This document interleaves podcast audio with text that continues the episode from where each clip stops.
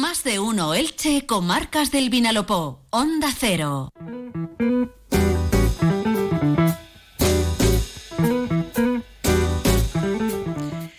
Seguimos en más de uno Elche comarcas del Vinalopó y llega el momento, pues eso, de recorrer nuestras comarcas. Toda la actualidad de la última semana la resume, aunque siempre nos deja con ganas de más, Víctor Santos. Víctor, bienvenido, buenas tardes. Hola Maite, muy buenas tardes. Oye, como la semana pasada, me parece que hoy comenzamos este recorrido en el Alto Vinalopó y más allá. Y de nuevo a vueltas con el tema del puerto seco, ¿no? A ver qué pasa.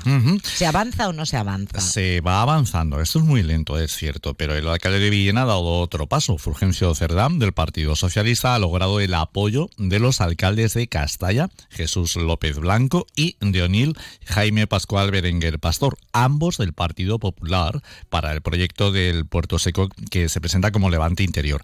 Este mismo sábado, Onda Cero, por cierto, estuvo por allí, estuvo por Castalla y Onil. El mismo equipo de gobierno villenero, formado por PSOE y Los Verdes, también ha conseguido la adhesión del PP de esta ciudad, que, no olvidemos, ganó las últimas elecciones municipales con Miguel Ángel Salguero al frente, no pudiendo conseguir la mayoría para alcanzar la alcaldía. Lo mismo que sucedió en 2019 con el que fue entonces número uno Pepe Hernández. La delegación municipal villenense logra así dar, como digo, otro importante paso con unidad de actuación y sentimiento colectivo, como Villena argumenta tanto ante la Generalitat Valenciana como ante el Gobierno de España. Con ganas de más, hemos contado en más de una ocasión que la propuesta de este nodo logístico ocuparía una superficie de un millón y medio de metros cuadrados de superficie en la zona colindante con el actual polígono industrial de Bulilla, próximo a la vía del corredor mediterráneo con capacidad para atender a grandes trenes de hasta 750 metros de longitud. ¿eh? Este territorio, bien comunicado con la autovía, según el equipo de gobierno, cuenta con parcelas diseñadas para atender a nuevos modelos de industria y del sector logístico, con superficies de entre 65.000 y 270.000 metros cuadrados. Bueno, pues ahora tenemos que esperar por una parte a ver cómo, cómo contraataca el eje de Novelda, que también aspira ¿eh? a, a hacerse es. con este nodo logístico o puerto seco, como queramos llamarle, pero también a ver eh, la reacción eh, de los eh, Ahí, representantes del Partido Popular, porque claro, estamos hablando de dos alcaldes de dos localidades que gobierna el Partido Popular que han apoyado este llamado que les han hecho desde Villena, PSOE y Verdes. Ajá, así es. A ver si es verdad que cuando el bien común es lo más importante eh, se puede llegar a acuerdos. En, en efecto, y, y como ya digo, se han plantado, mm, ese acuerdo se ha plantado este acuerdo inicial ante el gobierno autonómico y el gobierno de España. Ojo, el gobierno de España puede llamar la atención este tipo de acuerdos, ¿verdad? Eh, cuando aquí, cuando no se ponen de acuerdo ni siquiera para retirar una palabra de, de, De la de- de la Constitución, ¿verdad? Bueno, pues los alcaldes populares de Castalla y de Onil, el primero con mayoría absoluta y el segundo con mayoría simple, porque tienen seis concejales, otra cosa curiosa, frente a los siete que se reparten PSOE y Guañar, no solo han, han expresado su apoyo al proyecto, sino que se han comprometido a aprobar una moción en sus ayuntamientos que manifieste su acuerdo oficial con el mismo. Y en esa misma línea, el citado portavoz del Grupo Municipal Villenero del Partido Popular, Miguel Ángel Salguero, con el que hemos coincidido en más de un acto, ha, estado, ha destacado hace pocos días que se trata de una infraestructura que favorecería el desarrollo de toda esa zona de interior con un importante impacto socioeconómico, haciendo más competitivas a las empresas de su área de influencia y aumentando la creación de oportunidades laborales, por lo que ofrece todo su apoyo, ha dicho, al gobierno del PSOE. Bueno, pues mira, está bien que cuando, cuando lo importante se pone sobre la mesa, se dejen al margen eh, las diferencias políticas y se, y se apueste por, por ello. Bueno, eh, hemos hablado de acuerdos y ahora vas a hablarnos de falta de acuerdos en Petrer y en torno a Podemos. ¿Qué pasa? A Es ver. curioso, ¿verdad? Falta de acuerdos, en este caso, dentro de una misma Sí, sí. familia política. Acuerdos entre partidos eh, y, y no dentro de los mismos partidos. Eso es, eso es. A la candidata a liderar Podemos en la comunidad valenciana, la petrerense María Teresa Pérez, de quien hablamos por última vez hace 15 días, le puede favorecer, sin embargo, todo esto que ahora vamos a contar de manera muy breve. Desde hoy lunes, desde hoy mismo, y hasta el 2 de febrero los militantes de este partido de toda la comunidad valenciana pueden ejercer su derecho a voto en las primarias a las que inicialmente se presentaban dos compañeros más de María Teresa, además de ella, uno de Alcira y otra de Ribarroja, aunque si bien la de Peter es de la línea oficialista, los otros dos lo son del llamado sector crítico. Sin embargo, hasta el último momento se daba por hecho que los últimos se unirían para confluir en una sola candidatura y evitar así la dispersión del voto.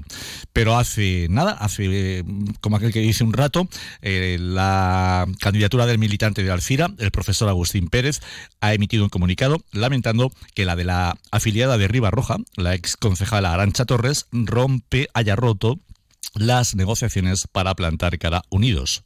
Unidas Podemos con más fuerza a la candidata de Petrer, que como digo de esta manera y con esta nueva muestra de falta de unión, se convierte en la favorita a partir de hoy. Pues nada, divide y vencerás. Mm, así es. así es. Bueno, y de la política nos vamos a la religión, Víctor, eh, de toros a literatura, de vino a música. A ver, a ningún tema parece huir en sus prestigiosos ciclos culturales un importante colectivo que nos lleva de nuevo a Villena. Hay que ver cómo está Villena en este arranque de 2024. ¿eh? Sí, desde luego, eso es cierto. ¿eh? En este caso hablamos de un grupo que se llama Fe, Cultura y Ciencia. Es una asociación que mantiene relaciones, colaboraciones y convenios desde la Universidad de Alicante a la diócesis de Orihuela, desde el Ayuntamiento de Villena al Círculo Agrícola y Mercantil de esta ciudad, una entidad cultural con edificio histórico al estilo de los casinos de otras localidades, donde se celebran las charlas siempre a las cinco y media de la tarde. El ciclo, que se organiza desde hace ya años, con más de 200 actividades celebradas, comenzó la semana pasada y se prolongará hasta la llegada de la primavera el 21 de marzo, con temas y títulos tan llamativos, por lo que tú decías, como la bula por la que Pío V excomulgó a los toreros, todo lo que nace se transforma o desaparece, con lleno absoluto la semana pasada del sociólogo Francisco Montilla Domene, Memoria de las Cuevas, este próximo jueves, con la investigadora Francisca Rivera Sánchez, Cooperación Internacional, La Reconquista, el Archivo Histórico Municipal, otro tesoro de Villena, el vino fondillón, las fiestas y o hasta la curiosa tertulia que ofrecerán cuatro músicos locales con el título No todo fue movida y Julio Iglesias. bueno, pues la verdad es que sí, unos ciclos de conferencias realmente variados para que todo el mundo encuentre algún tema de su interés, organizados por este grupo Fe, Cultura y Ciencia. El nombre también eh, es, muy peculiar, sí. Eh, también es variado. ¿eh? Mm, bueno, y venga, vamos con movida, la de este fin de semana en Elda, con la media fiesta de moros y cristianos. Movida porque... Que tienes, que tienes ese aspecto de que la has disfrutado mucho también. La he disfrutado, sí, es cierto, la he disfrutado y, y, yo que me alegro, ya te digo. yo lo sé, que eres muy, aparte de amor, eres sincera. bueno, ha sido movida porque como vaticinamos, llenó hasta arriba de fiesta y público el centro de la ciudad. Es increíble la cantidad de gente que ha habido estos días. No ha sido movida porque se esperaba más frío e inestabilidad y dentro de lo que cabe, pues ha ido todo en orden para los días invernales en los que estamos. Pero sí movida porque hubo incidencias, como viene contando desde antes de las 8 de esta mañana David Alberola, con heridos en la tarde-noche del sábado al saltar por los aires un arcabuz o la carga de este en el momento del disparo como salva saludo cuando ya estaban concentrados miles de festeros para el traslado de, San Antón. Ahora bien, movida, movida la que montan determinadas redes sociales y palmeros de estas, ¿eh? porque hubo cuatro heridos, no seis ni más de seis, como se ha dicho, hubo cuatro, todos relativamente bien, relativamente y afortunadamente, así nos lo ha confirmado, lo hizo anoche mismo, pasadas ya las 10 de la noche, el presidente de esta fiesta de Elda, Pedro Serrano, con el que hablamos, siempre dando la cara. Solo unos minutos antes de que habláramos con él, nos dijo que acababa de interesarse por teléfono por la situación de los afectados, que estaban todos en casa y sin problemas. De hecho, alguno estuvo viendo el desfile de ayer a mediodía. La movida está ahora en saber por qué reventó el arcabuz y llenó no solo de pólvora, sino de astillas de madera a esas cuatro personas a las que mandamos los mejores deseos, porque la fiesta continúa. Pues desde luego desde aquí, eso, nuestros deseos de pronta recuperación y, que se abra esa investigación, evidentemente. Más que nada, eh, no solo por, por ver si hay que depurar responsabilidades, sino también para evitar que esto vuelva a ocurrir, que eso es lo más importante. En efecto. Bueno, eh, y seguimos con año festero, eh, porque en ocho días Sax. Así es, y en ocho días Sax, y aquí no hablamos de media, aquí hablamos de fiesta completa. Y si de pólvora hablamos, ahí está la ciudad sajeña, la valiente población que inaugura el calendario anual de las fiestas de moros y cristianos en todo el territorio español, junto a Boca Irén, ambas en honor a San Blas, y de la que tendremos que hablar ampliamente con ganas de más el lunes que viene, porque en efecto, como tú dices, comienza su espectáculo a mediodía del jueves de la semana que está al venir. Bueno, y veremos también si se hace bueno ese otro refrán que seguro conoces. Por San Blas la cigüeña verás. Y si no la vieres, año de nieves.